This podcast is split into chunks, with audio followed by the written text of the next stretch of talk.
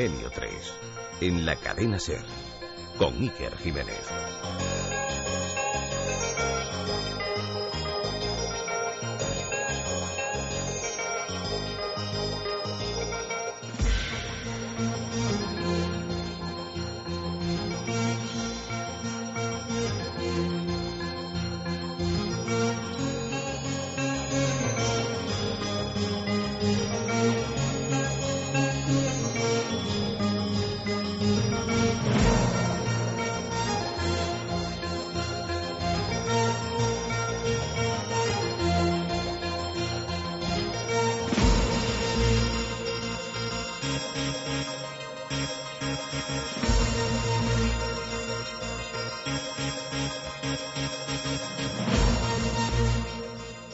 El domingo por la mañana las mujeres de Galilea que iban a ungir al muerto se encontraron con una monumental sorpresa. ¡Santo ¡El sepulcro! ¡El sepulcro está abierto! Acto seguido sonaron unas voces extrañas. Procedían de dos figuras brillantes. Eran hombres con rostro blanquecino y angelical y cabello rubio.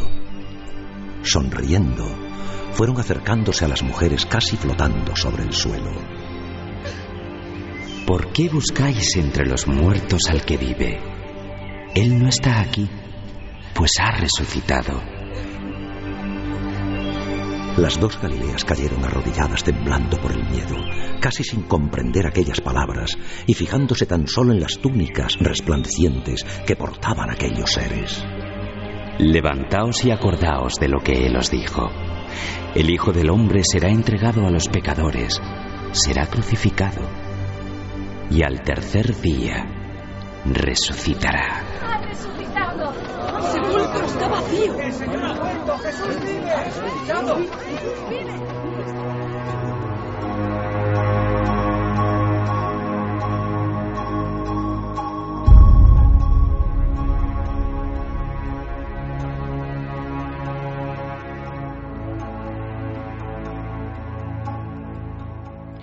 Una y treinta y dos minutos de este ya domingo de resurrección. Sin duda uno de los momentos más importantes de la historia del hombre. Sin duda uno de los grandes milagros que aún espera una solución. Asunto de fe para muchos, asunto imposible para otros, asunto que quizás se haga realidad científica, quién sabe, dentro de no tanto tiempo. Evidentemente, el ser humano busca también ese milagro, desafiar a la muerte. Jesús, según nos cuentan las Sagradas Escrituras, lo hizo. Las dos principales testigos de la presencia de ese ángel o ángeles que comunican la buena nueva son María y Marta de Betania. Cuentan las escrituras que en su casa Jesús estuvo por lo menos tres veces que era como la casa propia, porque él no tenía piedra casi donde apoyar la cabeza. En esa casa se sentía a gusto, y en esa casa ocurrió otro milagro. Un milagro a veces olvidado, una historia sobrenatural, que es sumamente interesante, porque antes de Jesús, antes que el hombre y Dios Jesús de Nazaret, unos días antes en concreto, hubo un hombre que también resucitó.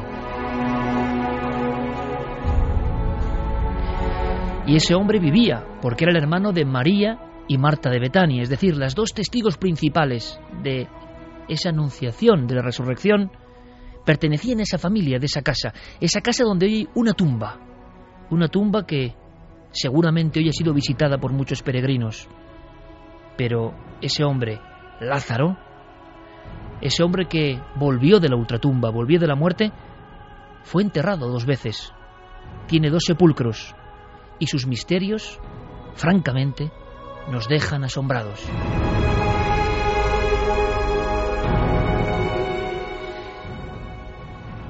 Para aproximarnos a la figura de el hombre que resucitó, podemos acudir rápidamente a la fotografía de esta noche.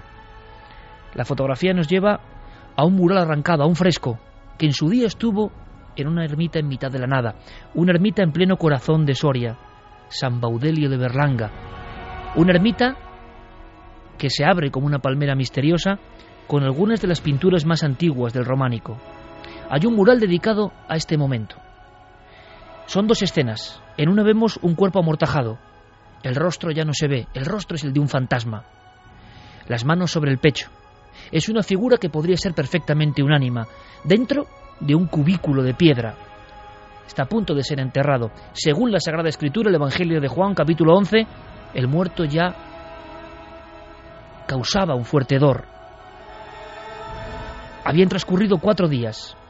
En esos cuatro días, la llegada de Jesús, directamente a esa casa. Y allí, ante todos, el prodigio, el milagro, unas horas antes de su crucifixión. Un milagro que provocó una gran expectación. Jesús tocó la frente de ese hombre de Lázaro, eso se ve en el fresco de San Baudelio, que hoy reposa en los cloisters de Nueva York. En 1922 arrancaron las pinturas de esta iglesia nuestra de Soria y las llevaron a Nueva York. Ahí siguen, expresando su extraño misterio. Lázaro no está ni vivo ni muerto, está en una interfase, está incorporándose, tiene las palmas de las manos abiertas y los ojos aún siguen cerrados como dos líneas. Pero intuimos que está sonriendo, y es que dice la tradición, dice la leyenda todavía hoy, que Lázaro solo sonrió una vez en su vida, solo una, justo en el momento en que volvía de entre los muertos. Y esa sonrisa, que a Jesús le alegró, al resto de los que estaban viendo la escena, les petrificó el alma, el corazón. Sí, el que hacía unos minutos, el que hacía unos días estaba muerto, moraba en el más allá, estaba riéndose, siendo un hombre vivo. Lo curioso es que este milagro anterior a la resurrección de Jesús provocó la ira de los judíos. Eso nos cuentan. Lázaro fue perseguido, apedreado. No era considerado ni vivo ni muerto. Daba miedo. Y por tanto tuvo que huir. Y huyó a un lugar que hoy está por otros motivos de plena actualidad, a Chipre ni más ni menos. En Chipre vivió hasta el año 63 de nuestra era. Y al parecer, también él, el hombre que había venido de la otra orilla, podía realizar ciertos milagros.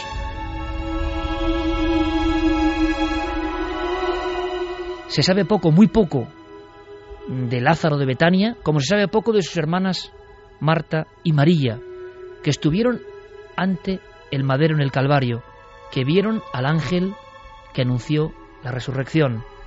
Lázaro estaba en tierra ajena, Cuenta la historia que incluso un lago entero, un viñedo, lo convirtió con cierta ira, con cierto desaire, en un desierto de sal. Era capaz de crear prodigios, de realizar extrañas ilusiones ópticas. Era un hombre huraño. Fue enterrado, por eso tiene dos tumbas, enterrado por segunda vez, quizá el único hombre de la historia que ha sido enterrado dos veces. Hoy se levanta una pequeña iglesia en Chipre, una iglesia muy visitada. En 1970, mil años después de su construcción, sobre la tumba, el sepulcro del hombre que vino de la muerte, en 1970, repito, el día 2 de noviembre, se produce un pavoroso y para algunos intencionado incendio. Se pierden iconos, se pierden reliquias. Sus huesos, venerados por ser precisamente algo contra natura, el único hombre que ha venido del más allá el 2 de noviembre del año 72 en concreto, unas excavaciones intentando arreglar el desaguisado del fuego, el atroz poder de las llamas, bajo el sepulcro de mármol que hoy se venera, se encuentra una inscripción. Una inscripción que data del año 890. Los chipriotas, los arqueólogos, se quedan asombrados. Logran leer perfectamente. Aquí yace Lázaro, el de los cuatro días, el amigo de Cristo. se ha intentado estudiar, porque vaya novelón, ¿no? Los huesos de alguien que vino del lugar de donde nadie regresa. ¿Y qué tendrán esos huesos? ¿Qué propiedades? Científicamente, ¿qué podrían arrojar? Pero la última noticia sobre esas piezas óseas, la última noticia sobre esas huellas de un hombre que resucitó antes de Jesús, se pierden, se difuminan, se marchan con la misma fantasmagoría que todo este tema. Un tema verdadero no, que apasiona y más en una noche como estas. El tema que va a ser fundamental en Milenio 3.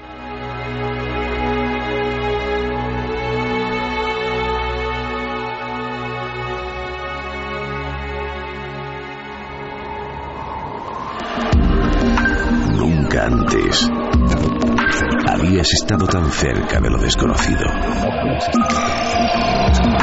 Milenio 3. Cadena Ser.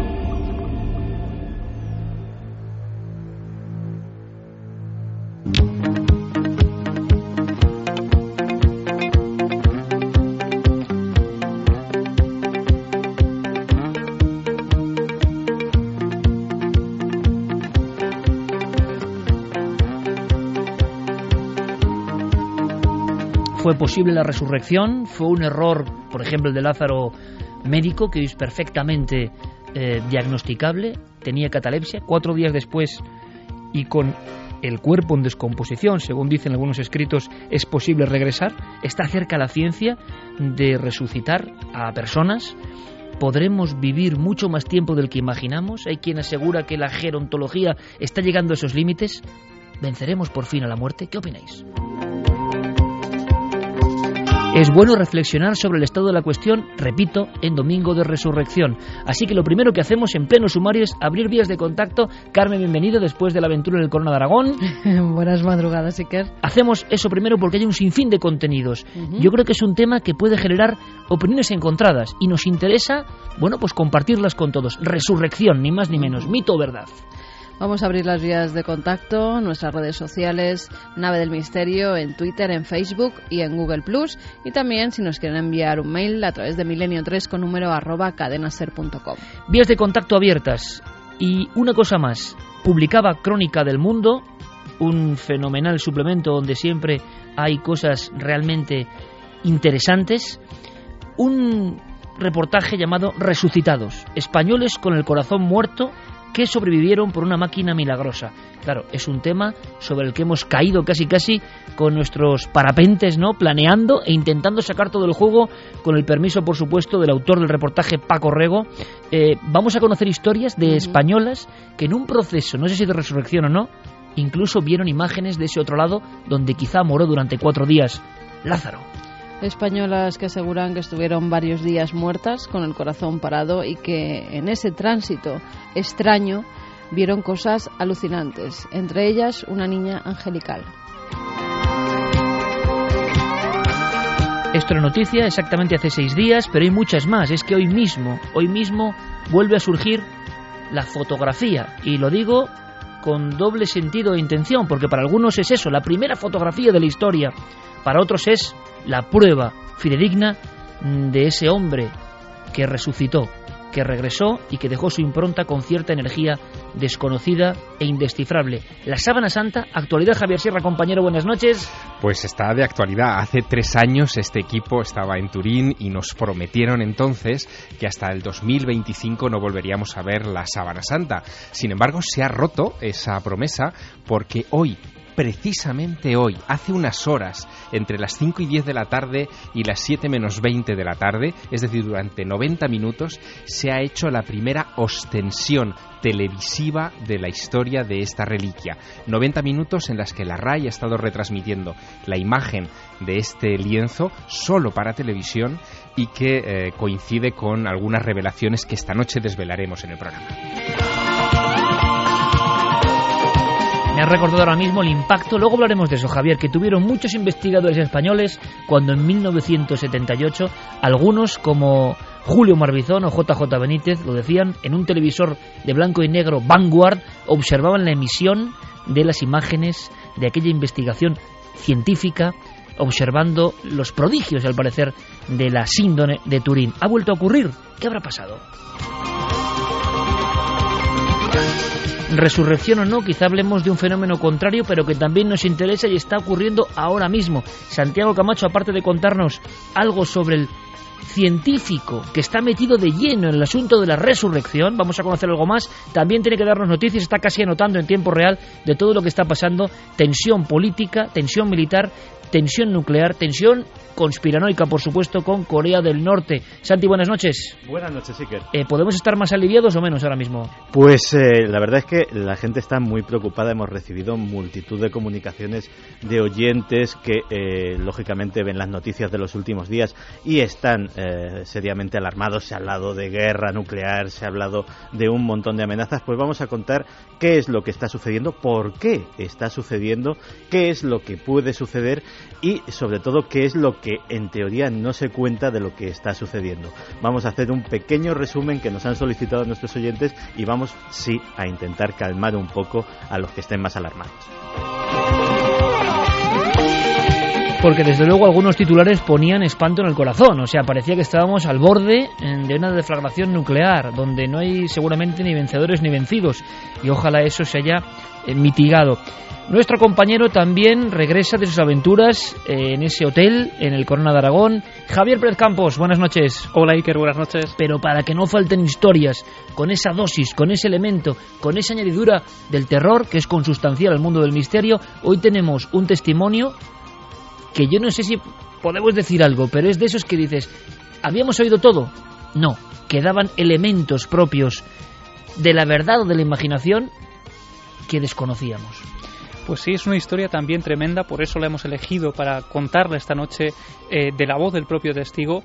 Para que te hagas una idea, viajaremos a la localidad de Alcázar de San Juan, a una casa en concreto donde desde hace varios años viene ocurriendo un fenómeno que ha alarmado a varios miembros de esa familia. Muy resumidamente y sin eh, contar ningún detalle, en mitad de la noche esta persona se despierta por un olor que él describe a algo que no está vivo. Y de repente, en medio del pasillo surge algo, algo que flota y que le quita el sueño durante varias noches. Y cuando contemos, cuando terminemos la viñeta, la diapositiva, parece que aguantar un tiempo aquí en Milenio 3, os aseguro que el escalofrío es certero y fiable, porque pocas veces una imagen, un arquetipo ha dado tanto miedo, sinceramente. Pero sabremos mucho más.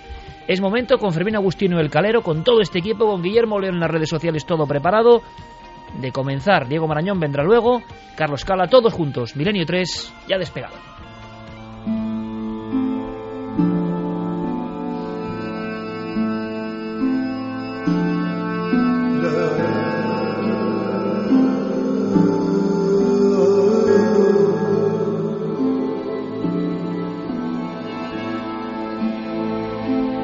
Aquí nada es al azar en el aspecto musical y precisamente nuestro buen compañero y experto musicólogo Diego Marañón nos recomendaba esta banda sonora de la Biblia que desde luego esta noche va a ser importante porque nos permite viajar en el tiempo. Yo os hablaba amigos de San Baudelo de Berlanga y de cómo se trasladaron en el año 22 impresionantes frescos de tamaño real con criaturas extrañísimas con la resurrección de Lázaro y un poco más allá en la zona casi más sombría, la pasión, la crucifixión y después ese cuerpo inerte de Jesús de Nazaret en una cueva. La siguiente escena, el ángel, el ángel o ángeles, hay diferentes versiones, que anuncian la buena nueva, que ya parece un encuentro con lo extraordinario, desde luego. De todo ese tiempo dicen que viene la sábana santa. No es fácil recorrer su pista. Muchos historiadores lo han intentado. Escondida en rendijas de piedra, perseguida, custodiada, sanadora. Mito o verdad, la síndrome es uno de los grandes temas. Y es el Papa Francisco, este Papa que está dando ya tantos signos y señales rompedores. Este Papa que en tan poco tiempo, a nivel visual, ha hecho algunas cosas que están dejando boquiabiertos a muchos, escandalizados a otros y han insuflado orgullo en una gran parte de la comunidad. Este es el Papa que ha hablado de la síndone. Qué extraño, ¿qué habrá dicho Javier? Bueno, la historia es muy interesante porque antes del Papa Francisco otros dos pontífices, Juan Pablo II y Benedicto XVI, eh, hicieron visitas a la síndone, se postraron ante la reliquia y de alguna manera la apoyaron tácitamente sin entrar a discutir si era cierta científicamente o no. Eh, el Papa Francisco mm, hoy ha tenido una actuación precisamente hace unas horas eh, realmente singular.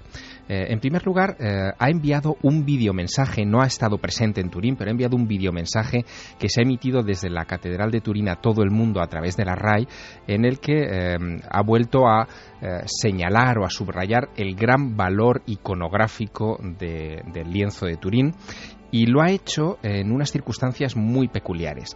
Hoy hemos sabido también que Benedicto XVI, probablemente la última eh, orden o actuación que tuvo antes de renunciar a ser papa, fue el permitir que en el sábado santo de esta Semana Santa se eh, volviera a mostrar la reliquia turinesa eh, en una retransmisión televisiva bastante singular de 90 minutos, eh, hecha por Ray 1 a través de Mundovisión en una señal abierta para que todo el mundo pudiera acceder a ella sin ningún problema.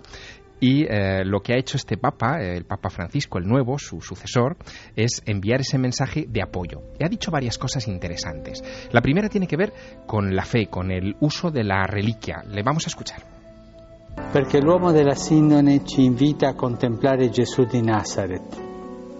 Questa immagine impresa nel telo parla al nostro cuore, ci spinge a salire il monte del Calvario. Porque el hombre de la síndone, dice el Papa Francisco, eh, nos invita a contemplar a Jesús de Nazaret. La imagen, impresa en la tela, habla a nuestro corazón y nos lleva a escalar el monte Calvario para mirar a la cruz y sumergirnos en el silencio elocuente. Pero fíjate, Icar, yo quiero que mm, escuches atentamente lo que ha dicho a continuación, porque de alguna manera ha rozado el misterio de la síndone, lo que tantas veces ha estado sobre la mesa de esta redacción y en nuestros debates internos en el equipo. Ha hablado de esa energía extraña que pudo haber eh, provocado la imagen del hombre de la síndone. Como digo, lo ha dicho de refilón, pero quiero que lo escuches en sus palabras.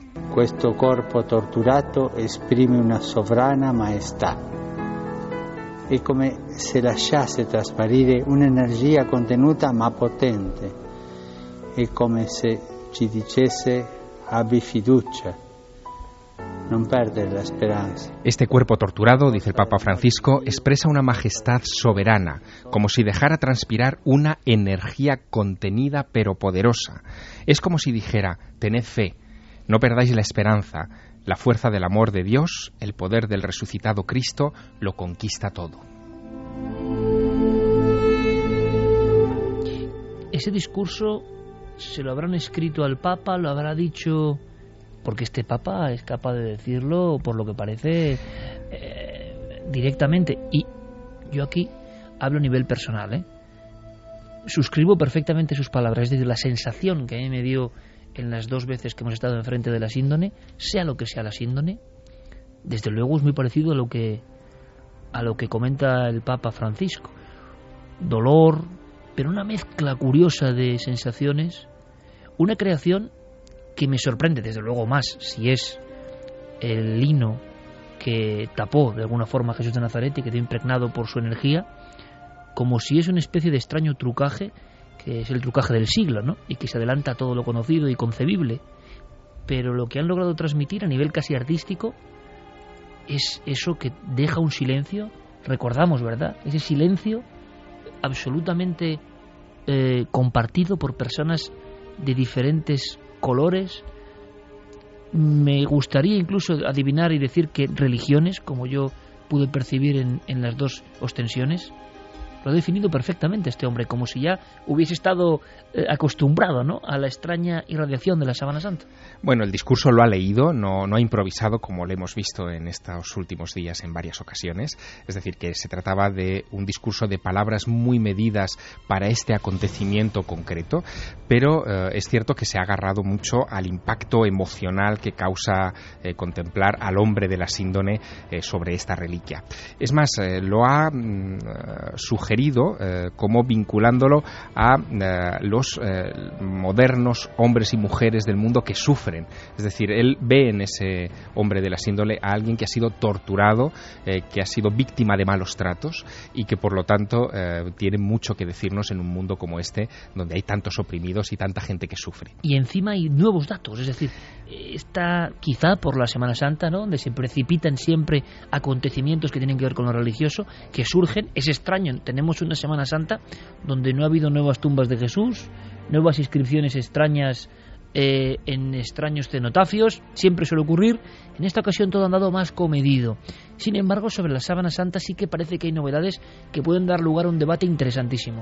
Sí, porque eh, se publicaba en Viernes Santo, también, en fin, aprovechando las, las circunstancias de estos días, un libro en Italia que eh, tiene el original título de Il mistero de la síndone, el misterio de la síndone, será el enésimo volumen que tiene ese título publicado en todos los idiomas.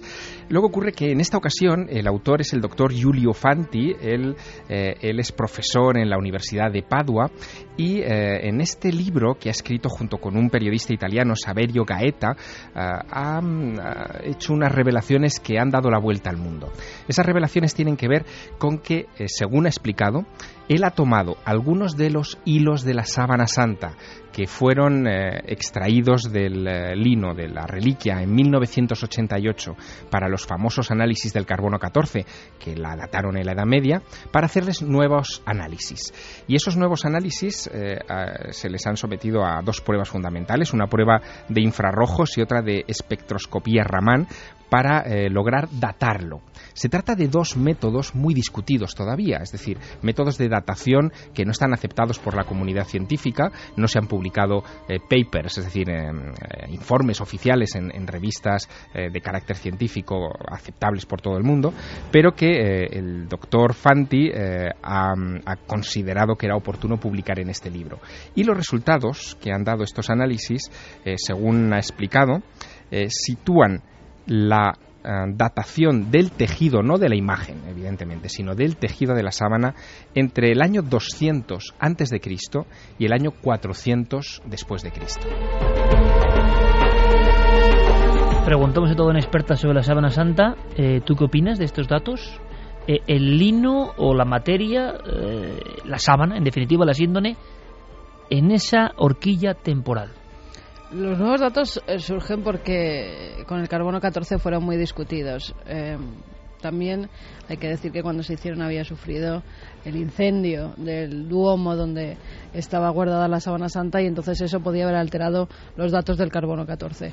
En este caso, eh, este profesor dice que ha accedido a esos hilos. A mí eso me parece un misterio, sinceramente. ¿Cómo ha accedido un doctor de forma particular a algo que tenía que estar tan custodiado? Mira, yo cuando se hizo la, eh, la restauración de la Sábana Santa se quitaron varios hilos, la pieza se volvió a coser. ¿Te refieres a la última de 2010? sí, en la última, en la última ostensión, ah, eh, cuando ya estaba la sábana perfectamente limpia, planchada, la que había estuvimos los tres allí. En sí, 2010. sí, sí. Bueno, en 2010, cuando estuvimos en esta ostensión, años antes había estado haciendo la restauración de la Sábana Santa. En esa restauración se quitaron hilos, se pusieron eh, nuevos remiendos, se hicieron varias cosas y esos hilos, cada uno de ellos de los que se quitó, fueron guardados. ¿Han podido salir de alguna forma desde alguien de los que estaba remendando esa sábana pudo coger unos hilos. Hombre, habría un control exhaustivo, lo me que imagino, es, ¿no? Claro, lo que es evidente es que mm, estos hilos eh, que ha analizado el profesor Fanti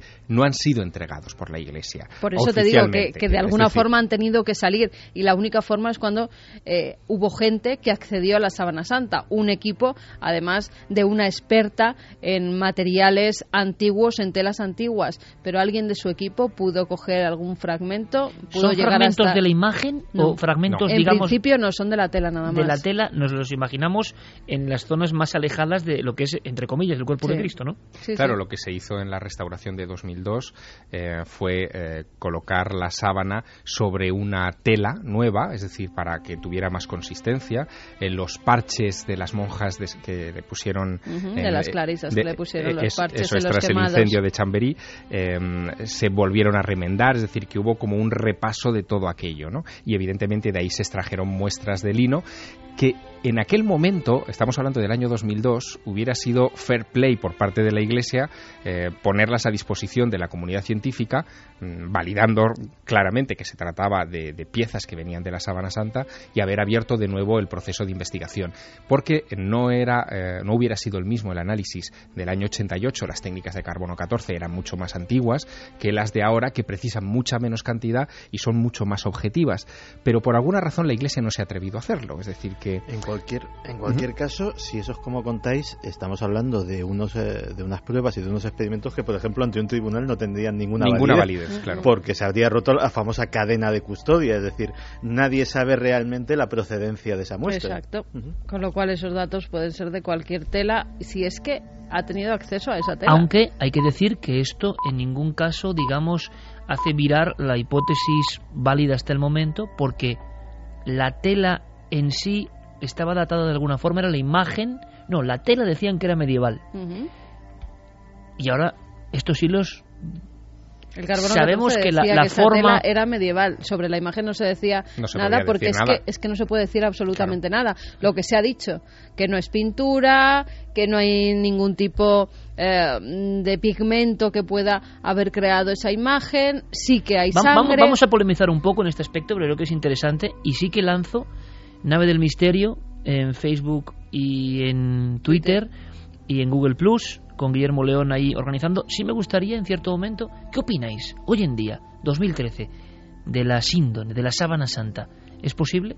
Eh, Solo si es creyente uno es posible eso. Alguien puede creer que es un misterio, aun no creyendo en la resolución de Jesús. Me gustaría mucho conocer vuestras opiniones y no sé si hay más datos concretos. Hay más datos, fíjate, ahora que has hecho eh, esta llamada a través de las redes sociales y de las nuevas tecnologías, hay un dato eh, también de, última generación de tecnología que bien podría resumirse en el titular de que eh, la síndrome de Turín ha entrado por fin en la era digital, porque se han aprovechado estos días previos a esta retransmisión televisiva de 90 minutos que acaba de efectuarse para presentar una aplicación para, para teléfono móvil, para Android y para Apple, que se llama Sindone 2.0, que está hecha por, eh, por los propios, o sea, por la propia Iglesia de Turín, por la diócesis de Turín, eh, donde eh, se puede acceder a imágenes en alta resolución de la Sábana Santa con toda la historia que está detrás de esas imágenes. La aplicación, bueno, también... las fotografías bueno, pues estará nuestro amigo, definición Estará nuestro amigo Giberti por aquí sí, sin duda. manejando el tema, que es un tipo majísimo. Sin duda, cuidado, la aplicación es gratuita hasta que una vez que te metes dentro, esto también es muy típico, eh, dice, si quieres ver las imágenes en mayor resolución, paga 4 euros, 3,95. Pero bueno, en fin, son las cosas que... Sí, pero sobre todo es, para, para la gente normal, pues pueden acceder perfectamente a esta aplicación gratuita y sí que es verdad que puedes eh, ver la fotografía... Navegar por la sábana. Navegar por la sábana totalmente. Luego ya si quieres conocer su historia es cuando tienes que pagar, que la historia, pues yo la he estado mirando y es un poco lo que ya se ha publicado, lo que ya todos conocemos, con lo cual sí que se puede eh, pues mira, ver los puntos donde hay cera, te marca los puntos donde hay cera roja, donde hay cera blanca. Bueno, pero es muy interesante, ¿eh? es, un, trabajo que no se había hecho hasta ahora. Sí, y ha sido interesante eh, ver la rueda de prensa en la que el arzobispo de Turín, que es un señor ya de una edad más que venerable, presentaba esta aplicación 2.0 para que la Semana Santa estuviera accesible a todo el mundo. ¿no? Ese contraste entre lo venerable de la Iglesia y lo moderno de las tecnologías, que a mí particularmente me gusta. Cuidado, me, me parece interesante. Yo hablaba del viejo televisor Vanguard, porque si hay algo que produce la sábana santa, sea lo que sea, es un enorme mm, poder casi de, hipnosis, ¿no? Eh, uno se queda, hombre, sabe uno qué es lo que va a ver y por lo tanto eh, la expectación y la sugestión cobrarán ahí un factor importante dentro del cerebro de cada uno. Pero, como decía, investigadores y diversos. Había un, jesuita que también le ocurrió, que hizo uno de los primeros libros sobre la sábana santa. Hablábamos de Marbizón de Benítez. Eh, esa emisión y esas imágenes emitidas por televisión española en el 78 por el trabajo de la comisión Sturp, hay ciertos momentos en que la cámara, imaginaos en blanco y negro amigos, se sigue haciendo ahora y sigue generando una expectación tremenda y da igual el credo de cada uno.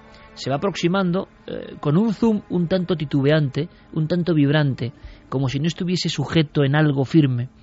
Y entonces esa cara, Mm, cobra una prestancia y una majestad y una fuerza que llega muy dentro. Hay que imaginarse a muchos investigadores españoles, como los citados, que en España apenas se había hablado, excepto algún trabajo muy concreto de la sábana santa, recibiendo esa información locutada por, por locutores españoles, tridimensionalidad, no se ha encontrado pintura, los pólenes hablan del siglo I, hay que imaginarse el cóctel explosivo. Y yo me imagino a Marbizón o a Juanjo Benítez viendo en el Vanguard eso y estando creo que eran 40 segundos delante del rostro, aquellos planos eternos que serían imposibles, ¿no? De la televisión de los 70.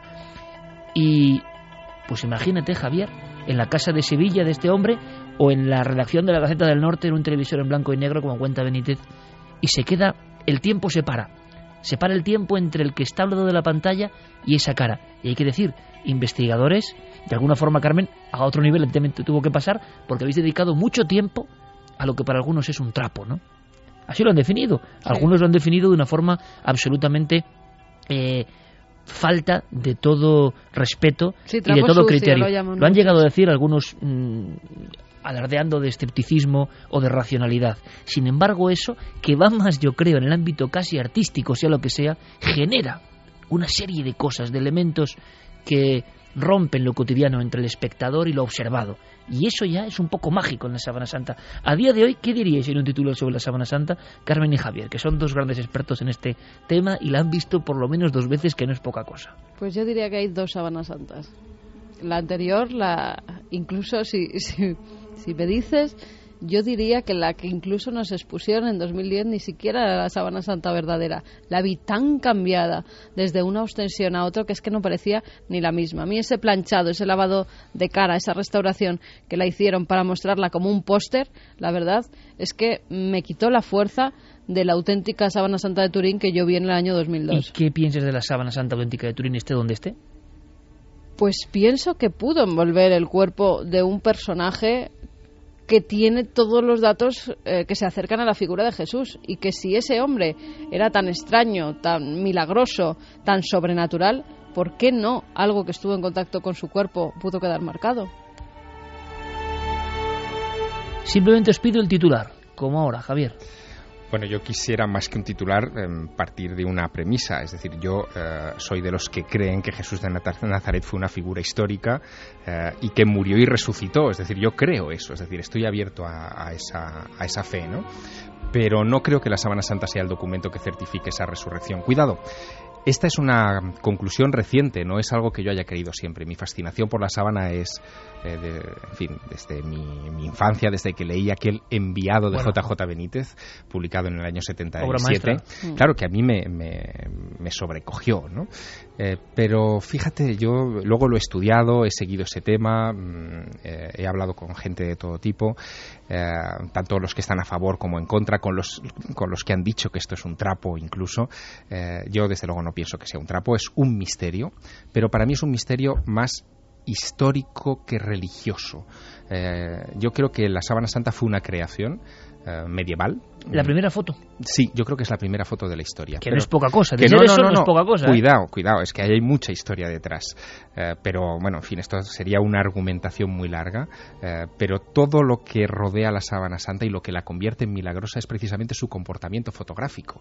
la tridimensionalidad de la que hablabas antes es algo que aparece en todas las imágenes antiguas. si las sometes a un escáner como el VP8 de la NASA salen esas tres dimensiones eh, el hecho de que se comporte como un negativo fotográfico también es una característica de las fotografías. Pero ¿quién pudo hacer una fotografía eh, en el siglo XIV? Que es desde mm, el tiempo que sabemos que la sábana existe, como poco. Ahora recogeremos opiniones de nuestros oyentes. Se han emitido algunas series, como esta de la Biblia en Antena 3, como María de Nazaret, si no me equivoco, en Telecinco. Yo he visto alguna porción de esta última surgen cosas muy interesantes, muy bonitas. Eh, yo personalmente estaba viéndola y me gustó mucho la Virgen y me gustó mucho José cómo, cómo lo hacían, no lo he podido ver entero. Y qué curioso, porque está a veces cuando uno revisita algunos pasajes, aunque sea con cómo lo hace la televisión, de repente me acuerdo que Carmen suelta una, una cuestión, eh, el embarazo de María, y hablando de Jesús, ¿no? Eh, estamos en Semana Santa y es Domingo de Resurrección. El nacimiento o implantación de un ser vivo sin el acto sexual era inconcebible, evidentemente, ¿no? Y la que generó, ¿no? Imaginamos a José, imaginamos el entorno, pero hoy sería perfectamente posible eh, fecundar a una mujer sin, Sin la aparición intervención del hombre. de un hombre, sino con la ciencia que conocemos hoy. Esto abre perspectivas tremendamente misteriosas que yo no sé, Javier, porque ahora me falla la memoria como tantas veces, si ya, por ejemplo, Benítez en los astronautas de Yahvé y otras eh, figuras especularon con si Jesús fue un enviado, no lo estoy diciendo yo, ojo, estoy haciendo un acopio de diferentes investigaciones que causaron mucho revuelo. Pero que ahora, de repente, en una cosa tan aparentemente trivial como ver la televisión, le vuelven a uno, ¿no? Una mujer se queda embarazada, no ha habido contacto con otro hombre, eh, y la ciencia de hoy ya es, es capaz de hacer ese milagro. Cuando se publicaron esos libros tan rompedores, yo no sé si se hacía ya la inseminación artificial o no. Sí, eh, Los astronautas de llave se publica en 1980 y en aquella época ya se hablaba, Ya de, había. ya se se hablaba de inseminación ¿Y artificial. se veía ese hilo, ese nexo, la posibilidad? Evidentemente, evidentemente, pero claro, eh, en el año... Yo no lo recordaba, ¿eh? Claro, pero el- decir que es que no es- con los avances de Claro, es tan sugerente ya esto, ¿no? Lo que el hombre está alcanzando eh, deja en, se en cuestiones hablaba- terrestres lo de hace 30 años, Se ¿no? hablaba de los primeros niños probeta, y, pero de Pero la no como hoy, ¿no? No como hoy, esa inseminación Y con lo cotidiano de El hoy. estaba en pañales en aquel Totalmente. momento, era, algo, era una técnica súper experimental. Eh, Lo que estamos diciendo es, ¿os imagináis que en el año cero de nuestra era, os imagináis, digo, unos seres, un- un- una, una inteligencia superior, ellos, diría Antonio Rivera, ¿no? Sabiendo todo lo que iba a ocurrir, evidentemente enviaron un hombre que no era solo un hombre y no era terrestre, y lo inseminaron dentro del cuerpo de una mujer elegida. Lo que es verdaderamente interesante también de esa historia es que si acudes a las fuentes apócrifas, que son las que iluminaron a JJ Benítez para que los astronautas de Yahvé, encuentras que también la historia del nacimiento de María se produce de manera idéntica, es decir, eh, Ana, la madre de María, se queda también eh, embarazada de manera milagrosa, pero también se queda embarazada su prima Isabel, que es eh, la que dará a luz a Juan el Bautista. Es decir, que no es un caso único, sino que hay varios casos de embarazos milagrosos que, vistos desde esta óptica, podían ser el efecto de un gran plan. ¿Y tú que sabes algo de ángeles? ¿Quiénes son esos ángeles que aparecen en diferentes momentos? Por ejemplo, dando esa buena nueva delante del sepulcro vacío, momentos clave, eh, aspecto extrahumano. Extrahumano, pero yo diría más que extrahumano, superhumano. Superhumano, exactamente. Porque son humanos, es decir, no, no son ajenos a nosotros, eh, son humanoides, digamos, tienen nuestras características, eh, quizá irradian luz, por ejemplo, en el caso del- de, de la resurrección, pero en otros pasajes de la Biblia son descritos como perfectamente humanos, hermosos, pero capaces de sentarse en una mesa a ingerir de los alimentos que la familia de Abraham les pone por delante. ¿no? Eh, así que mm, aquí estamos hablando de, de una mezcla muy curiosa, ¿no? como de unos extranjeros, vamos a llamarlos así, extranjeros, extranjeros superiores. Extranjeros a lo humano Exactamente, que de repente se cuelan en la historia sagrada y, y la cambian para siempre. Exacto. Y la cambian para siempre. Pero es muy bonito contemplar todo esto con los avances de la ciencia que, como hemos comentado alguna vez, ya van de una forma exponencial, asombrando cada año lo que ya se conocía el año anterior, eso hay que decirlo, y ahora vamos con la ciencia. La ciencia y su milagro, el hombre ha conseguido eso, ya todo es imparable, ya nada va a ser como lo conocíamos y observando libros que eran absolutamente pioneros hace 30 años nos damos cuenta de que nosotros mismos estamos ya al nivel de los extraterrestres de la ficción de hace 30 años, con lo cual el vértigo es enorme. Ahora, antes de pasar a esa ciencia y de cambiar, Noel, compañero, a unos ámbitos casi de laboratorio. ¿Qué se comenta, por ejemplo, de la Sábana Santa? ¿Qué comentan nuestros oyentes? Pues mira, lo primero comentar que son las tres en vez de las dos. Eso es un milagro también, sí. Milagro que hemos hecho aquí en Milenio 3. De repente hemos pasado de las 2 a las 3 y 13 que son ahora mismo. Pero la duración será la de siempre, hay que advertir. Sí, sí, nosotros vamos a estar nuestras horas. O sea, hoy estaremos hasta las 5. Exactamente. Una hora más, Sí, en sí, teoría, perfecto, pero, pero las mismas horas. Raúl Manuel nos dice, como el ser creyente o no, lo de la sábana santa es cuestión de fe. Nunca habrá respuestas irrefutables. Silian dice, la sábana santa, si fuese la auténtica sábana que envolvió el cuerpo de Jesús, ¿no estaría muy deteriorada? Bueno, ha habido y se sabe y hay en muchos museos telas del siglo I y anteriores que siguen en perfecto estado. Si han sido bien conservadas, no tienen por qué desaparecer. No creo nada en el cuento de la sábana santa. Me parece científicamente imposible determinar si realmente esa sábana cubrió un cuerpo determinado. Ni siquiera creo que se pueda demostrar la existencia de Jesucristo como personaje histórico real. Sea como fuere, la Semana Santa me genera unos sentimientos contradictorios. Soy apóstata y por lo tanto no creo absolutamente en nada de lo que predica la Iglesia y la religión católica. Aún así, admiro la devoción de la gente, la tradición y la fuerza que genera cada paso durante estos días. Realmente admirable desde fuera. Nos Muy lo decía. David Moreno. Claro que sí. Félix dice es un truco de Leonardo da Vinci, una fotografía primitiva.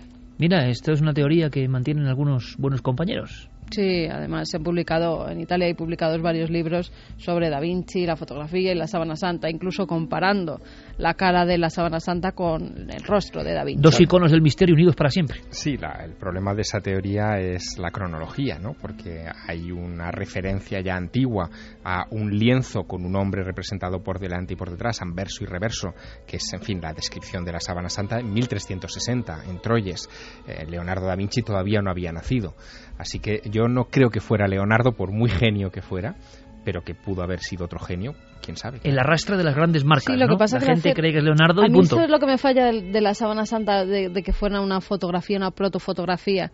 ¿Cómo alguien se toma tantas molestias en encontrar un lienzo del siglo I, en poner No, no, el lienzo no tiene por qué ser del siglo I, puede Sí, ser se- medieval por el carbono no, 14. No, Claro. no, porque claro. los lienzos medievales de la época no tienen el mismo tejido. La sarga no está hecha de la misma forma. No, En Javi, Palestina no. se tejía no, así, o sea, sí, sí, sí. No, ahí nos metemos en una discusión Apueste en por la uno. que en la que incluso se han hecho estudios en algunos libros que hay americanos, si no recuerdo mal. Uno de los libros comparaba eh, las dos sargas, una eh, de la época medieval y otra del siglo I. Y en el mismo tejido no tenía absolutamente nada que ver la forma de tejer uno y la forma en la que estaba tejido otro, con lo cual de todas formas, yo te digo, habría que hacer muchísimos más análisis y que la Iglesia dejara esa sábana, esa tela, para que se hicieran, ahora con los avances técnicos que hay, todo tipo de pruebas y ya estuviéramos fuera de dudas de todo, pero bueno.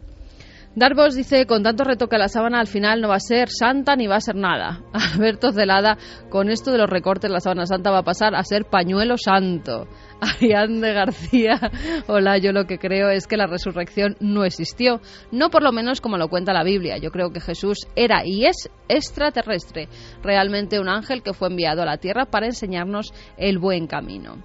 Alicia Ruiz dice, no creo en la resurrección, no quisiera vivir con un cerebro cansado y defectuoso, las cosas duran lo que duran y la vida también tiene su tiempo. Besos desde Sevilla. Eso se refería a los resucitados por la ciencia hoy en día. Vamos a hablar de ellos. Perfecto, estamos ya en ese ambiente. Decía el Mundo Crónica, resucitados españoles con el corazón muerto que sobrevivieron por una máquina milagrosa. Desde luego, ideal hablar de esto en este día en concreto. Dice, Yolanda estuvo 13 días con el corazón parado. Ahora que late con mucha vida, ella sigue alucinada. Manuel, músico gallego, mi padre avisó a la funeraria. Yo estaba muerto. Pasó 23 días sin corazón. Isabel, 12 días sin latidos. Al despertar, vi una niña con forma de ángel. Desde luego es un tema periodístico eh, abordado por ese gran colega que es Paco Rego, eh, de primer nivel. Hemos indagado. Se habla de una máquina, ECMO. Claro, esto pasamos de un enigma bíblico, de un enigma de la resurrección, de un enigma con forma de tela, a un enigma científico. Una máquina concreta, una máquina que tiene eh, una configuración que parece algo casi de, del tiempo de la ciencia ficción o de lo nuclear y que se ha ido haciendo portátil. ¿Y que qué consigue? ¿Resucitar? ¿Es posible? Simplemente conozcamos primero lo que es la máquina para ahora conocer los casos. El doctor Gómez Bueno, ni más ni menos, del Hospital Puerta de Hierro, es uno de los que está empleando ECMO. Y ECMO, de alguna forma, bueno, no, no, no sabía explicarlo yo, que lo explique el doctor. El ECMO eh, lo que ha conseguido es rescatar a muchos pacientes que tenían fallos muy graves del funcionamiento del corazón y los pulmones y que probablemente sin, sin, sin este tipo de asistencia eh, fallecerían en, en pocos horas o, o días. Los resultados, pues cada vez son un poco mejores porque también hemos ido aprendiendo los fallos eh, y cada vez el dispositivo es, mejor y más perfeccionado y hombre todavía tiene sus complicaciones pero los resultados pues son bastante prometedores más o menos pues eh, casi tres cuartas partes de los pacientes que se les pone estos dispositivos, pues se les consigue recuperar y poder acceder ya sea a permitir que el corazón y los pulmones se recuperen o, si no es así, permitir llegar a un trasplante en, en buenas condiciones. Pero no queda muy claro. Al mismo tiempo, y lo vamos a ver, hay casos de personas que estuvieron en esa interfase. Lo que decían los eh, hinduistas antiguos, el bardo, eh, el lugar entre dos mundos, donde a veces uno se convierte en fantasma o vuelve. Historias alucinantes que son arquetípicas y que son compartidas por toda la humanidad. Eh, ¿Alguien muere realmente y ha resucitado o eso es imposible? Los médicos han sido muy tajantes. Y luego tenemos, y esto es un debate que va a ser apasionante amigos, y os pido vuestra opinión, el ejemplo de otros doctores como Sam Parmia, que parece que forman la punta del iceberg o la punta de flecha. ¿Eh? En plan misión punta de flecha, Javier. O sea, una vanguardia increíble que está muy adelantada y que quizás será la realidad dentro de 10 años. Pero aquí en España de momento tenemos lo que tenemos, que ya es mucho. Ojo, porque el nivel científico, hay que decirlo, está creando milagros a diario, a diario. Ahora, ¿Hasta qué punto el milagro puede enlazarse con la resurrección? La doctora María Ángeles Rodríguez del Hospital Universitario de Asturias nos da más datos sobre el concepto ECMO y resurrección. Bueno, no, no resucita, el paciente siempre tiene que tener algo de función, no deja de ser un apoyo. ¿eh? Entonces lo que hace la bomba de circulación son, son dos, dos equipos, por decirlo de alguna manera, que se han unificado esto se basa en las bombas de circulación extracorpórea que se utilizan desde hace muchos años ya en la cirugía cardíaca y lo que hace es eso, incorporar la bomba que es como un rotor, es lo que hace la función del corazón y, el, y deja descansando los pulmones con ese oxigenador que os comentaba antes. Pero no tiene que haber una función debajo, si no lo que tenemos que llegar es al trasplante de lo que sea del pulmón, el corazón o a veces de pulmón corazón pero si no, somos capaces de resucitarlos, como decís vosotros. ¿eh? 3 y 21 minutos, esto es Milenio 3, estamos de lleno en el fenómeno de resurrección. Ayer, hoy y quizá mañana, ¿qué pasará? De momento, en 18 hospitales españoles se utiliza esta máquina portátil, antes era imposible trasladarla, y ahora el paciente va con ella, ECMO, la máquina haciendo de corazón a través de las bisagras y conductos, pasando la sangre humana y oxigenándose y regresando al cuerpo. Casi una simbiosis.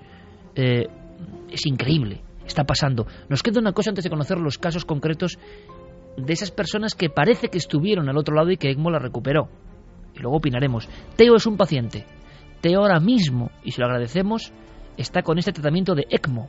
Y nos lo ha contado de esta forma tan gráfica. ¿Cómo lo está viviendo él, un hombre unido a una máquina que le da en este momento, ahora mismo, la vida? Bueno, yo ingresé el, el 21 de enero, pues eh, casi no podía respirar y entonces pues estuvieron, me llevaron a la UCI y estuvieron viendo pues que tenía el corazón, que, vamos, que me había atacado por lo visto un virus al corazón, una miocarditis, y me pusieron por lo visto esa máquina.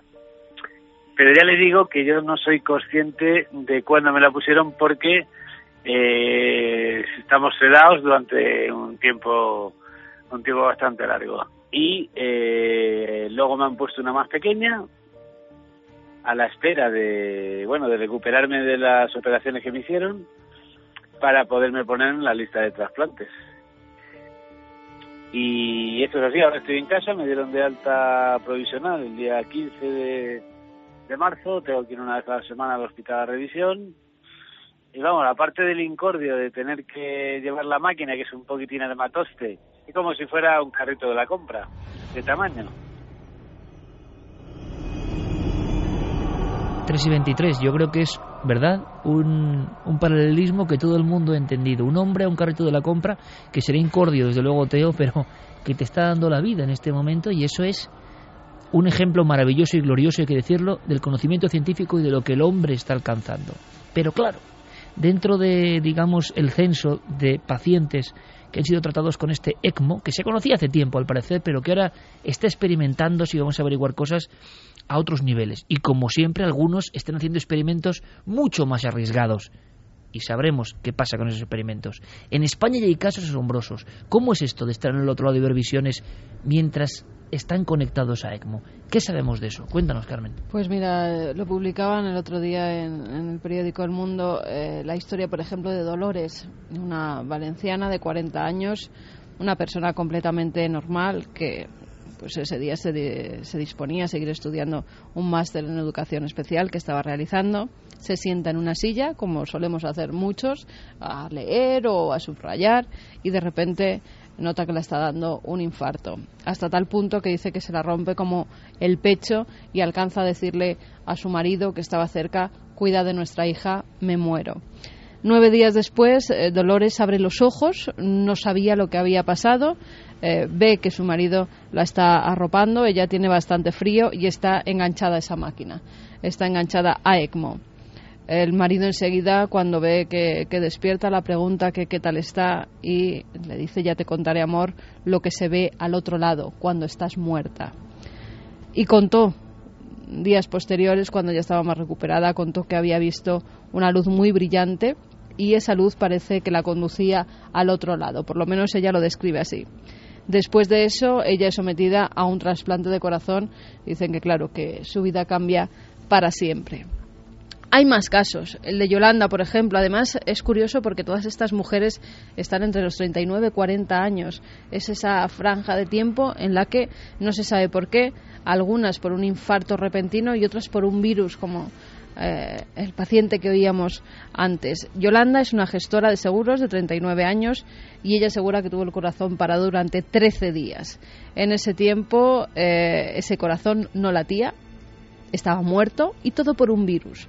Todo empieza eh, en Navidades cuando pues ella se empieza a encontrar mal.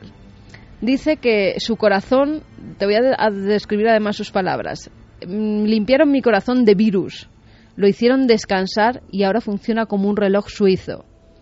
Esta mujer eh, no es trasplantada, ni siquiera ponen válvulas en su órgano vital esta mujer ha logrado conservar su corazón y que éste volviera a latir perfectamente y, como dice ella, a funcionar como un auténtico reloj suizo.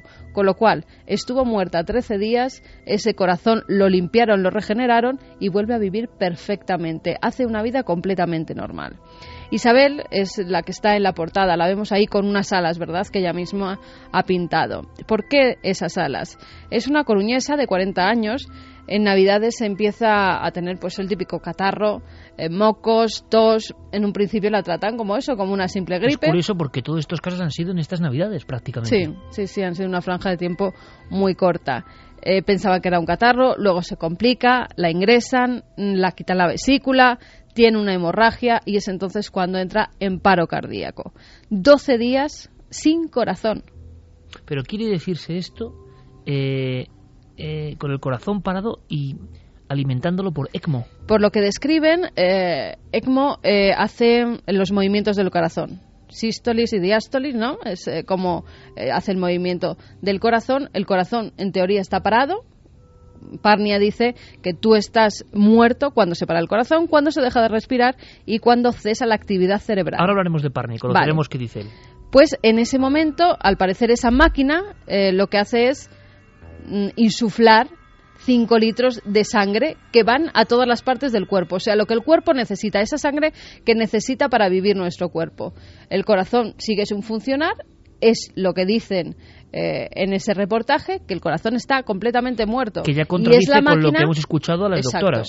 Y es la máquina la que hace esas funciones y la que te mantiene vivo. Según la doctora, cito directamente, María Ángeles Rodríguez de la Universidad de Asturias y el doctor Gómez Bueno de Puerta de Hierro, tiene que haber algo de mínima función. Aquí hablan de ¿Es corazón así, Fermín, que ha hablado con los médicos? Sí. Bueno, pues ahí está, ¿no? La duda. eh, te cuento la historia de Isabel porque es la que ve una figura más, más real. Ella dice, cuando desperté de aquella nebulosa en el hospital, lo primero que vi fue una niña con forma de ángel. Su rostro no me recordaba a nadie conocido, pero era tan real que me asusté. Incluso llegó a hablarme. Parece que le dice unas palabras. Le pregunta qué tal estaba y desaparece. Es el último recuerdo de aquel dramático viaje.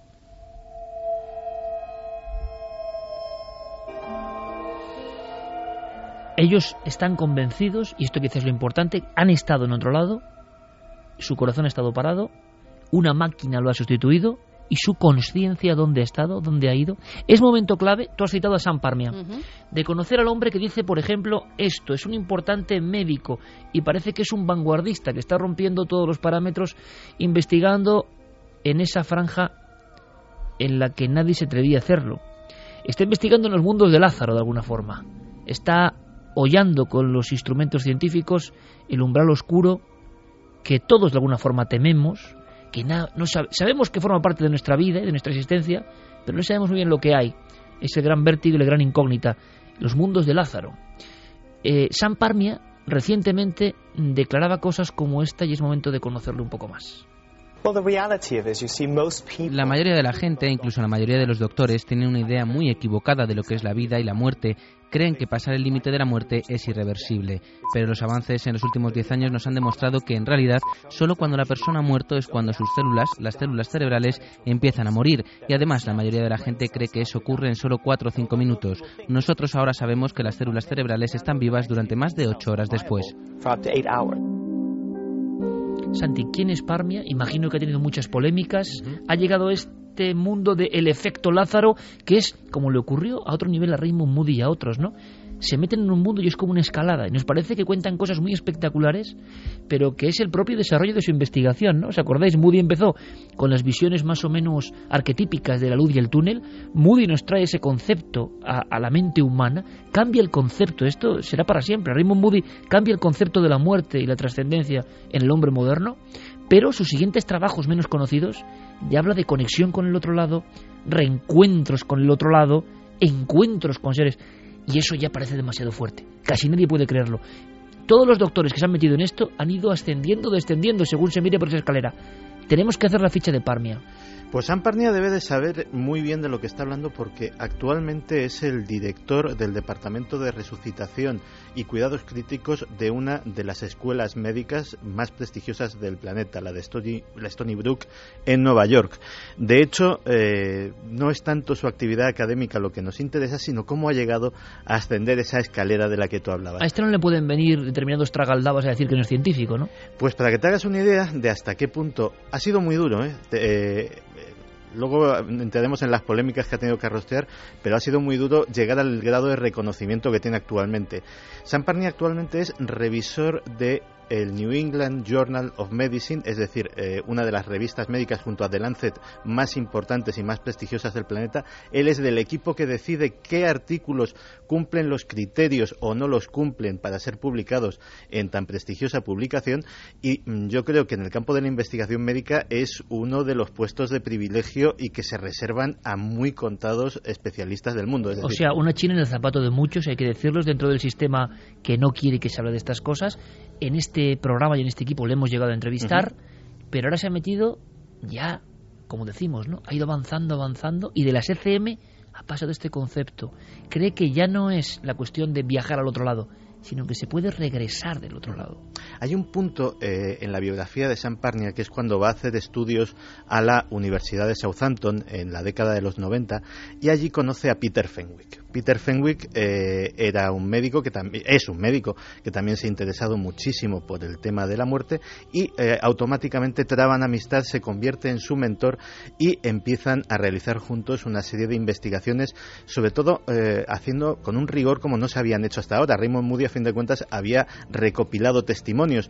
Pero lo que hacen eh, Parney y Fenwick es no solamente eh, recopilar testimonios en hospitales de todo el Reino Unido, sino además eh, juntarlos con los testimonios de los equipos médicos que habían tratado los casos con eh, los datos gráficos de las máquinas de soporte vital para comprobar que no había actividad cerebral en los momentos que, eh, que se producen los testimonios de conciencia que afirman los pacientes, contrastar eh, las conversaciones y los testimonios que dan los pacientes con el personal que había en la sala para ver si realmente se correspondían o eran simples alucinaciones y llegan a una conclusión que es que esas experiencias son reales. Y de hecho, eh, Parnia, eh, mm, y es ahí cuando tiene que arrostear un montón de críticas por parte de sus colegas, empieza a fundar su teoría de que hay una conciencia extracerebral, de que el funcionamiento cerebral no es la esencia de la conciencia, sino que puede haber, eh, puede haber percepción, puede haber pensamiento, puede haber recuerdo en un momento en el que hay un encefalograma plano. Está poniendo el dedo en la llaga más profunda de la historia de la medicina, de la psicología, de la psiquiatría, de la ciencia actual, ¿no? Si somos el cerebro o hay algo exógeno que se filtra a través de nuestro cerebro, pero que está fuera de ese cerebro. Y eso, claro, es un impacto monumental, imagino que va a muchas peleas. En el aspecto de la resurrección, Carmen hablaba de algo muy concreto que nos va a dejar alucinados. Y la pregunta es, ¿será un estadio, una fase mucho más evolucionada de lo que estamos ya viendo en España en pequeños casos casi sin relación? Claro, él, él va mucho más allá. Él, dice lo de la muerte que te he comentado antes, eh, cuando es clínicamente que una persona está muerta, pero para él dice que eso está ya pasado, que una persona está muerta cuando las células de su piel se apagan que esas células dice ahora que pueden vivir 24 horas después de que a ti te den por muerto. O sea, tú estás muerto cerebral. estás clínicamente muerto. es decir, tu piel hay una actividad tu cuerpo no tiene suministro de sangre y no tiene tampoco oxígeno. Horas después de la muerte de una persona, él dice que las células de la piel siguen viviendo 24 horas. hay algo vivo en nosotros. Y las de los huesos. Que las de los días. huesos cuatro días. Y las neuronas del cerebro que pueden seguir viables, aunque no funcionen, durante ocho horas. Es decir, a ti durante ocho horas estando clínicamente muerto, sin oxígeno en tu cerebro y sin la sangre fluyendo por tu corazón, te pueden resucitar, según Sam Parnia. Recuperarte de ese lugar. Igual que con Raymond Moody nos familiarizamos con el concepto del túnel y de la luz al final del túnel, con Sam Parnia probablemente en los próximos años nos familiarizaremos con uno de los términos que él ha acuñado en, estos últimos años, que es el de la zona gris. Él llama zona gris a ese eh, punto que hay entre el último latido del corazón y la irreversibilidad de la muerte.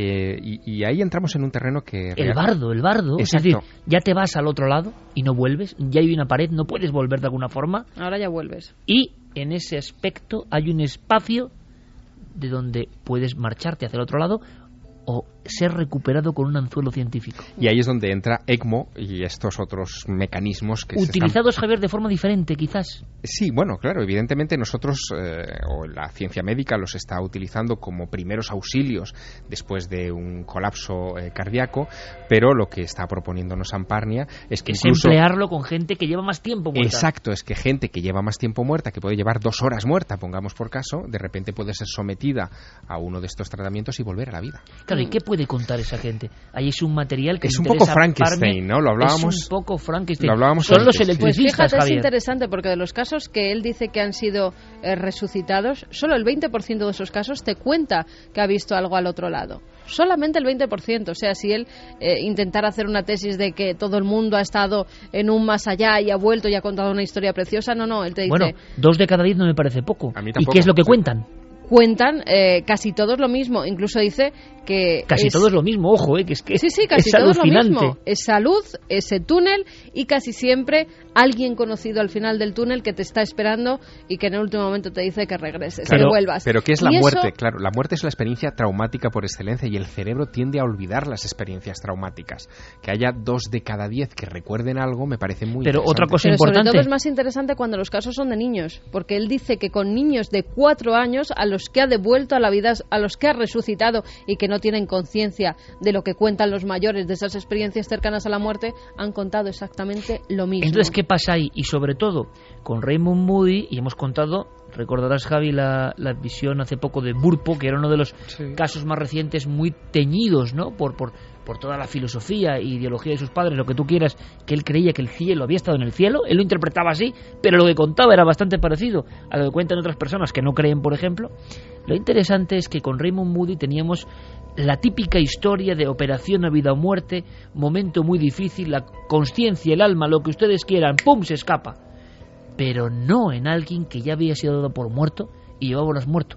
y que es resucitado recuperado. Esto nos conecta directamente, nunca mejor dicho, con aquellas historias de los resucitadores o de electricians, los electricistas, que es una historia mucho más siniestra, que quizá un día contemos, que viene desde el siglo XVIII y en el XIX, con todos los milagros de la electricidad. Claro, la electricidad se parecía algo absolutamente digno de los dioses. Se encendía también el cuerpo con la electricidad y se intentaron hacer muchas cosas que por lo que sabemos o no llegaron a buen término o nunca se supo o se ocultaron. La ciudad en la que hubo más eh, resucitadores de estos que tú nos estás hablando, Iker, fue Londres, y en Londres hasta fechas muy recientes ha estado abierta una exposición en el Museo de la Ciudad que se titulaba Doctores, la disección y la resucitación de los hombres, en donde se hablaba de muchos de los casos de aquellos médicos del siglo XIX que tenían que hacer acopio de cadáveres de las morgues porque querían hacer sus estudios anatómicos y les eh, practicaban todo tipo de eh, en fin, fechorías llamaríamos hoy, ¿no? Pero eh, corrientes eléctricas. Sí, pero la idea de que la electricidad Exacto. podía devolver la vida a esas células que no está tan lejano del descubrimiento ahora de que las células sin ser nosotros conscientes y cuidado con la barrera que hay aquí, esas células siguen vivas.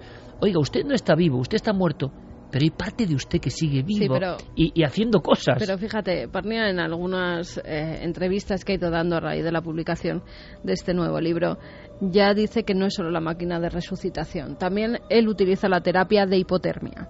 Es decir, tú estando... ¿Criogenización? Ajá, eso es. Criogenización, pero eh, no que te congelen del todo, sino que bajen tu temperatura a determinados grados, que esté el cuerpo muy frío. Se ve que lo tienen controlado, porque las cosas que dice es que Como ya han haberlo experimentado muchas veces. Exactamente. Y creo que hay un caso que es tremendo, ¿no? Sí. De un futbolista. Sí, sí, hay un futbolista. eh, pero bueno, te voy, a, con- te voy a contar la terapia de hipotermia. Él dice que hay que bajar la temperatura corporal unos grados centígrados y así se detiene el ritmo al cual las células, especialmente las del cerebro, que por eso mucha gente lo, lo está preguntando en las redes sociales. Claro, si el oxígeno no llega al cerebro, eh, tú normalmente te quedas en un estado vegetativo, ¿no? hipoxia y eso. Exactamente, eso daña a todo el cuerpo y, y te quedas pues como Sí, cuentan Como que hay cuatro a cinco minutos que ya es irreversible. Exactamente. Eh, pues dice que bajando la temperatura esas células no hacen, eh, no se pierden tan rápidamente. Parece que están en un estado de semicongelación, de claro. letargo, en el que ellos pueden reaccionar y con ECMO y haciendo no sé qué, eh, pues pueden volver a la vida a esas personas. Pero claro, ya es una terapia de hipotermia, la máquina ECMO. ¿Y qué más cosas estarán haciendo para resucitar a esos muertos que durante minutos, como el caso de Fabrice Muamba, que era el, el- el jugador de fútbol que de repente se cayó en medio del estadio? Sí, como tantos casos, por desgracia, ¿no? Y fíjate, había un cardiólogo viendo el partido y gracias a él que lo lleva al hospital donde está ECMO, logran recuperarle después de darle por muerto, después de dos horas de que le diera el infarto, ¿eh? Y a los Dos horas. dos horas después de que le da el infarto, Y hay parada cardíaca hay y, parada y no de hay todo. recuperación. No hay recuperación, pero a él sí que lo someten a esa terapia de hipotermia. Bajan su temperatura y logran reanimarle. Fíjate, las, las portadas de los periódicos, sobre todo de los deportivos, eran un muerto que ha resucitado. Lo ponían como un ejemplo de una persona que ha estado en el otro lado y que gracias a la ciencia ha vuelto a la vida. Lázaro en un campo de fútbol. Pues la verdad es que estoy maravillado con lo que mm, estáis contando y os habéis dado cuenta de que si esto es así, si esta tecnología es así de prometedora, estaríamos a unos años, a un par de décadas, de que toda esa gente que hay congelada, criogenizada, esperando, Entre ellos una española. Se me acaba de poner los pelos de punta. pudiesen llegar a ser despertados algún día, pudiesen llegar a ser reanimados, algo que de momento es imposible. Bueno, Estamos según de qué muerte, porque estamos hablando de personas que han tenido un ataque al corazón. Eh, dicen que con personas enfermas de cáncer o que tengan eh, los, onga- los órganos muy dañados, que esa claro. resucitación hoy por hoy no es posible. Tú lo has dicho, hoy por hoy. Hay una cosa muy lógica. Cuando uno ve el pescado congelado, y esto puede ser muy crudo, hay una evidencia que ya los fenicios veían, ¿no? Que con el hielo y la sal, esa carne que en el estado normal se corrompía, lo que estoy diciendo desde perogrullo, se mantenía de alguna forma. No somos tan distintos a nivel físico, por desgracia o por fortuna, de un pescado. Es decir, es lógico que el cuerpo de Lázaro ya era hediondo, estaba en un sepulcro en temperatura ambiente. en temperaturas, se ha visto con los muertos del Everest, se ha visto en muchos ejemplos, la Los conservación, la conservación física es un hecho. Parnia Claro, dice que los a nivel Titanic celular, hoy en día podrían ser revividos. Ha, lle- ha llegado a decir eso, que yo no sé si es un titular periodístico, porque me parece brutal, pero quizá está queriendo decirnos hasta qué punto eso podrá recuperarse. Hay una cosa evidente, por fuera, a nivel físico, un cuerpo congelado, un cuerpo inerte, un cuerpo en hibernación, ha mantenido. Eso es un milagro. Yo, oiga, yo no sé por qué, y los físicos lo pueden explicar, pero eso se ha mantenido. Te dirán, bueno, pero por dentro, para entendernos, todo eso ya se ha corrompido. ¿Estarán ya viendo el umbral, la franja, en que eso no se corrompe tan fácil? Y ahora tenemos unos dispositivos para regresar. Si esto es así, estamos cerca de lo que dice tu querido amigo Kurzweil, ¿eh, Santi? El padre de la singularidad. Y hoy, por cierto, y es que uno lee cosas y dice, qué bien escribe este tío, y es ingeniero jefe de todo el sistema de Google. Tonto no es el hombre. Y él habla de que los, los hallazgos científicos ya no hay quien los pare. Ni siquiera el que conjeture muy años luz puede darse cuenta de lo que viene dentro de 20 años. ¿Y sabes lo que dice él? Me ponen los pelos de punta, ¿eh? No es que viviremos para siempre, pero el hombre, quizá dentro de no tanto tiempo, vivirá cuanto quiera vivir. Y entonces sí que estamos en unos momentos que sobrecogen. Lo están diciendo ingenieros, científicos, hombres que ven ya el futuro. Eh, yo imagino que Parmia también ha tenido muchas batallas, como decimos, durísimas, pero es una realidad brutal. Javier, ¿querés añadir algo? Bueno, quería decir que en estos momentos también se ha puesto en marcha una investigación Cierto. Tremenda a la que eh, se ha dotado con un capital como nunca un estudio humanista había recibido en la historia de los Estados Unidos. Cinco millones de dólares es el capital que ha recibido un profesor de filosofía escéptico en la supervivencia después de la muerte llamado John Martin Fisher y que eh, eh, se va a encargar de coordinar lo que él ha llamado Proyecto Inmortalidad. Esto lo hemos sabido en estas últimas horas. También es curioso que coincidan tantas noticias sobre este concepto en un domingo de resurrección. ¿Eh? Absolutamente. Bueno, la, beca ha sido concedida a este profesor de humanidades de la Universidad de California en Riverside y eh, este hombre ha puesto en marcha un protocolo la mar de curioso. ¿no? Son 5 millones de dólares, es mucho dinero. Él eh, ya ha destinado eh, 2 millones y medio a una primera fase de la investigación que él llama la fase empírica. El 1 de junio sabremos a qué proyectos concretos va a destinarla, pero mm, la ha dividido esos 2 millones y medio de dólares en 10 eh, subbecas de 250 mil dólares para proyectos que tienen que ver con el cielo, el infierno, el karma, el purgatorio, lo que dicen las distintas creencias de todo el mundo, para compararlas también con lo que dice la ciencia a partir de los viajes fuera del cuerpo, de las tesis reencarnacionistas, eh, en fin, el ámbito de estudio parece que eh, va a estar también muy centrado en las experiencias cercanas a la muerte. Y hay varios proyectos de los que se han sometido al, control de Fisher y de un gran equipo de científicos para recibir esas becas que son muy curiosos. Por ejemplo, hay un equipo que propone estudiar la hidra, cuyas células se replican sin deteriorarse, para ver si esto tiene alguna aplicación en la biología humana o a futuro podría aplicarse. Es decir, hacer una especie de hibridación entre este animal y el ser humano. Esto es alucinante porque no sé si os acordáis de la noticia de la, eh, si no me equivoco, Turritopsis nutricula. Se había encontrado una medusa, un animal como una medusa, o sea, algo que parece mm, insignificante. Claro, ojo con la insignificancia, porque nos podría hablar de esto nuestro amigo Ramiro Calle, que ha estado en el otro lado prácticamente, en el límite, por un tipo de ameba, decía él. Seguramente hay dos posibilidades, pero vamos, una bacteria que ha entrado en su cerebro y que prácticamente lo ha llevado hasta el más allá. O sea, cuidado con lo insignificante. Pues una medusa insignificante, Turripodosis nutricula, se ha descubierto, se decía que algunos ejemplares podían tener siglos y seguir vivos. Un animal inmortal. O sea, en lo más, eh, vamos a decirlo, tosco de la naturaleza, como forma de vida, hay algunos ejemplos que viven y viven y viven.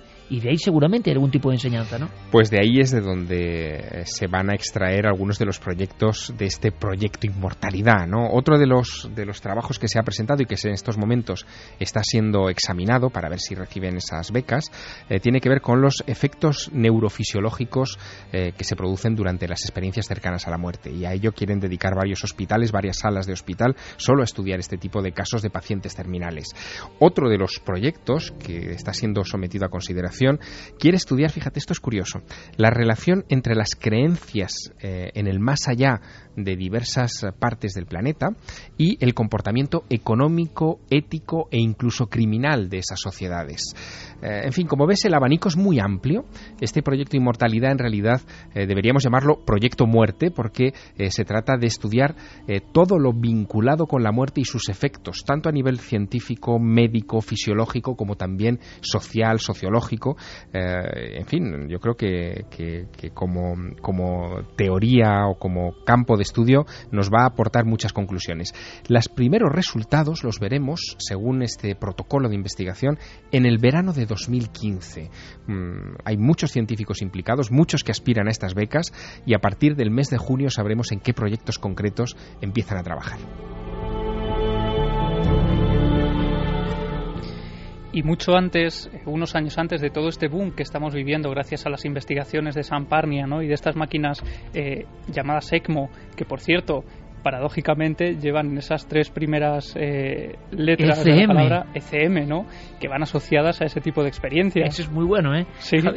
Eso es muy bueno, ECM. Pues antes de esto, ya en el año 2011, se produjo uno de estos casos de resurrecciones fortuitas en este caso, porque no había ninguna máquina como la ECMO que pudiera ayudar a este hombre a sobrevivir de esta forma, ¿no? Es eh, Howard Schnitzer, un hombre de Minnesota que durante 96 minutos tuvo paro cardíaco, el corazón no latía para nada y gracias a, la reanimación cardiopulmonar eh, consiguieron regresar a este hombre a la vida, a pesar de que los médicos durante esa hora eh, llegaron a darlo por muerto, casi en el parte eh, que entregaron a la familia, y fue gracias también a la capnografía, a una técnica.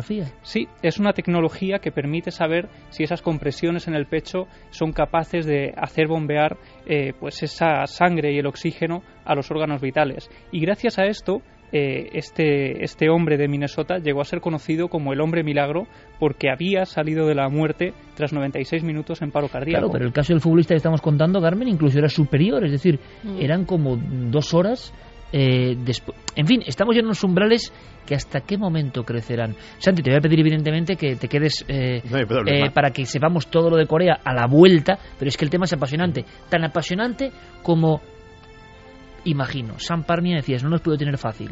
Un hombre que junto a Peter Fenwick, que si no me equivoco hizo el, el libro llamado El médico perplejo, ¿no?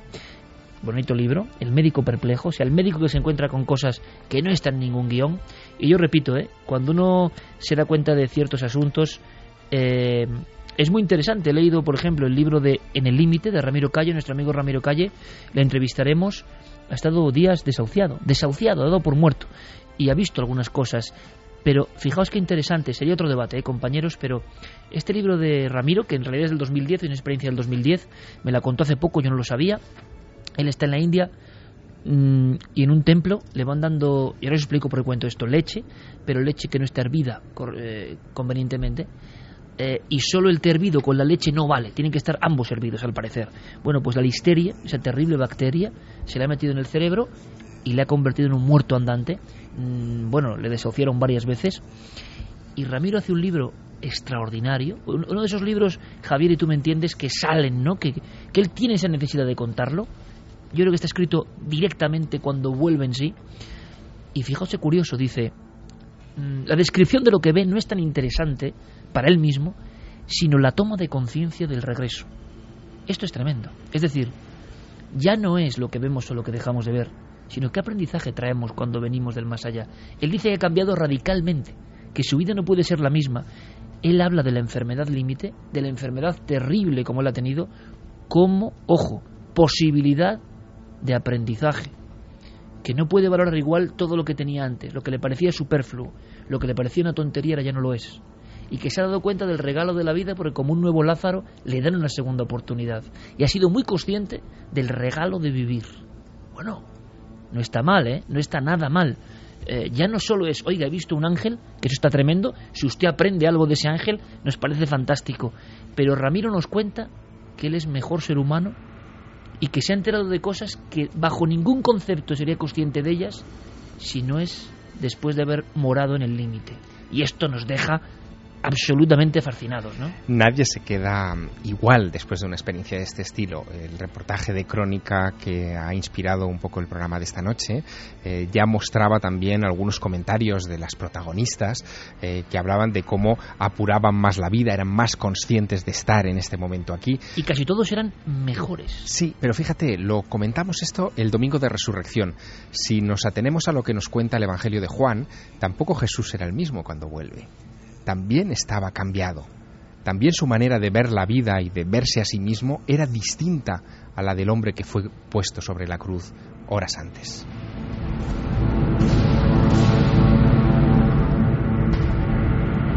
¿Qué os parece si antes de descansar unos minutos, y lo que es un programa intensísimo, que está el gran misterio puesto aquí sobre la mesa, el gran misterio que asombra, fascina y da escalofrío por igual y le ha pasado a nuestros hermanos del principio del tiempo igual que a nosotros. Vamos con vuestras reflexiones que son importantísimas y al regreso, por supuesto, Santi nos dará la última hora de ese momento que esperemos que no llegue, pero que en titulares daba mucho miedo con la historia de Corea del Norte. Pues mira, Sergio nos dice buenas noches, lo de las células del cerebro que duran unas horas después de morir, ya lo había escuchado hace muchísimos años. Se lo comentó un médico a mi madre, que cuando hablas al lado de un recién fallecido, él te escucha. Y hay que tener cuidado con lo que se dice al lado del muerto, por no perturbar de algún modo sus últimos momentos entre nosotros. Qué mínimo, ¿no os parece? Un saludo, gran programa. Chris dice la muerte es la muerte, solo se muere una vez, lo demás es otro concepto, podríamos decir semi-muerto o semivivo. La muerte es una fase más de la vida. Me, me, encanta todo lo que dicen y sobre todo me sigo sorprendiendo con la rotundidad de muchas personas que de verdad creen estar en lo cierto. Yo como no creo estar en lo cierto de nada, me sigue sorprendiendo la rotundidad de quien cree estar en lo cierto de algo. La muerte es una fase más de la vida y no es el fin. En mi opción es un error querer ser inmortales, nos lo decía Javier Lobato. Miguel Ángel dice que hay un episodio de la serie House donde practican lo de la hipotermia y la circulación extracorpórea que hemos mencionado. Qué interesante. Gema me mm, está dando muy, mal rollo saber que puedes reanimar a una persona tras estar dos horas muerta. Dark Boss, si se supone que el alma abandona el cuerpo cuando mueres, ¿cómo vas a poder meterla en el cuerpo de nuevo? Beatriz dice estarían en coma o cercanos a la muerte, pero muertos seguro que no. Aún así, tema hay para debate. ¿Alguien sabe lo que es la muerte? ¿Qué es estar vivo y estar muerto realmente? Si no lo sabe nadie. Fíjate que Parnia precisamente ha hecho una labor divulgativa increíble sobre eh, la muerte como proceso, incluso entre sus colegas médicos. Es decir, hace 10 años, y, y estamos hablando de hace solo 10 años, la muerte era considerada por la mayor parte de los médicos como un momento. Es decir, la máquina empieza a pitar, el paciente está muerto, se toma la hora, se levanta el certificado. Pero gracias a la labor de Parnia y de otros, cada vez se extiende más la idea de que la muerte es un proceso que se alarga. Don Santiago, como diría aquel, y lea usted libros de hace 100 años, solo 100 años, ¿eh? Y se va a enterar de cosas increíbles que eran la verdad rotunda e inamovible, por ejemplo, respecto a la muerte, y que algunos ya no tienen ninguna validez con lo que sabemos hoy. ¿Qué no sabremos dentro de 15 años? ¿Qué rotundidades no valdrán para nada del concepto muerte dentro de 15 años? Fairfield dice 8 horas las neuronas, pero si te quedas sin oxígeno en el cerebro durante unos minutos ya sufres daños irreversibles. Sombra Norcester dice el día que exista la inmortalidad solo, estarás solo estará al alcance de los ricos, al más puro estilo in time, si las cosas siguen igual. Bueno. O sea, si somos inmortales tenemos que quejarnos, ¿no? Porque solo será para los ricos. Hombre, ojalá, ¿no? ya veremos si luego se socializa, no lo sé, pero consigamos la mm. inmortalidad, ¿no? Creo que entre esos hospitales está la fe de Valencia, que si no recuerdo mal es de la Seguridad Social, Sí, por supuesto, la máquina ECMO está en todos hospitales públicos. Manolo de Alicante dice, es el cese de la actividad cerebral lo que marca la muerte. Si solo es una parada cardiorrespiratoria, no hay muerte real. Y desde luego no nos podemos ni imaginar lo que habrá en términos médicos dentro de 25 años. De hecho, hace 25 o 30 años, parte de los tratamientos existentes hoy no eran ni siquiera meras hipótesis. Luis González dice la muerte es difícil de definir, la vida es compleja, no es bombear sangre y respirar, por lo tanto la muerte también es compleja. Es muy interesante. Juan Diego, vamos, que cuando tu cerebro entra en hipoxia y se envenena debido a ello, ves lo que haga falta. Bueno, al parecer no porque según los estudios de San Parnia dice que, que no, que no todos ven lo mismo porque verían las mismas cosas, ni todos tienen los mismos procesos, incluso que hay una mínima parte que se ve fuera del cuerpo y ve cómo lo están reanimando, cómo es sometido a distintas terapias. De hecho, eh, Parnia está ahora mismo en pleno eh, proyecto Awareness que es el famoso proyecto que está implicando a hospitales de todo el mundo para hacer pruebas objetivas sobre si las experiencias fuera del cuerpo de los pacientes en ECM son reales y está a punto, posiblemente este año, de darse los resultados definitivos que pueden dar muchas sorpresas. No, aquí el problema, Juan Diego, eh, querido amigo, es que no ves lo que quieras, que se lleva viendo lo mismo desde el principio del tiempo y casi todo el mundo ve algo muy similar, con lo cual el problema es morrocotudo y maravilloso al mismo tiempo. Don Javier Sierra, como siempre le digo a estas horas, que siga su maravilloso éxito con el Maestro del Prado, número uno en todas las listas habidas y por haber, y que Muchas sigas gracias. conquistando reinos de taifas. Así seguiré, viéndome con muchos milenarios en toda sí, España. sé que te reciben en toda España con mucho cariño y tenéis que apoyar a nuestro amigo Javier eh, con su cruzada particular, ¿no? También por ver otras cosas. Todo esto también está en el arte. Hombre, el arte es lo último que nos refleja esta dimensión maravillosa del alma. Mucha suerte, Javier. Mucho Ah, éxito. Gracias, nos veremos. Oye, tú estás por ahí de gira todo el rato. No te pierdas mañana cuarto milenio, ¿eh? No me lo pierdo. Porque mañana hay una cosa que te va a gustar mucho. Pero mucho, mucho. Sin pestañear. Gracias, Javier. Hasta Un abrazo pronto. muy fuerte. Nosotros continuamos, compañeros. Ahora van, por supuesto, todas las noticias, toda la actualidad, nuestros compañeros de los servicios informativos, porque además hay muchas cosas que contar. Y después volvemos nosotros con esa visión un poco diferente de lo que pasa en Corea, el caso de nuestro compañero Javier Pérez Campos, Diego Marroñón y su crelo no, un montón de cosas.